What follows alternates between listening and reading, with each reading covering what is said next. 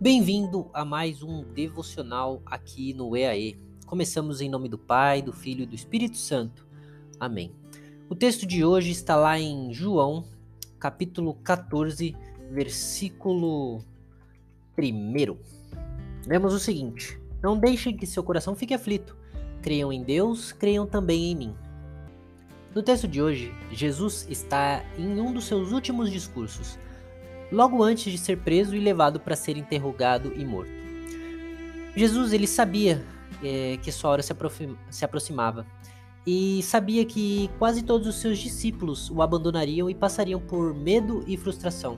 Então ele estava buscando encorajá-los, embora os discípulos mesmos não soubessem que essas coisas aconteceriam. Nos dias mais difíceis, nos problemas mais complicados, Jesus nos diz para não ficarmos aflitos.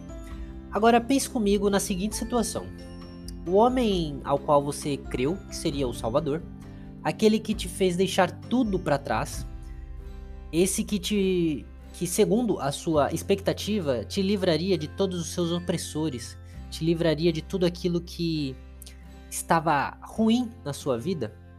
Essa pessoa havia sido morta e ainda mais, os que mataram ele sabiam quem era você e onde você vivia. Esses homens, eles juraram acabar com tudo o que você pregava e com todos que seguissem esse mesmo caminho.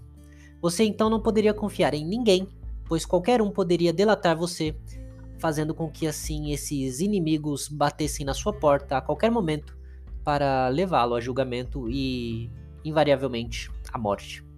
Nesse momento, sabendo desse cenário, Jesus diz: Não fique aflito quando não há a quem recorrer, é, em quem confiar, quando todas as coisas apontam para um problema que você não sabe como resolver, nem se poderá resolver, Jesus diz: não fique aflito.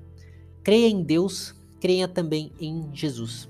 Não andem ansiosos por razão alguma, mas em todo tempo façam conhecidas as suas orações e as suas petições com ações de graça. E a paz de Deus, que excede todo o nosso conhecimento, aquela paz que não podemos e nem sequer entendemos, uh, que não podemos medir, inclusive, ela nos guardará.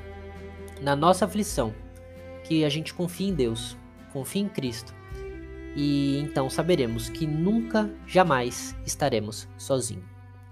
Amém.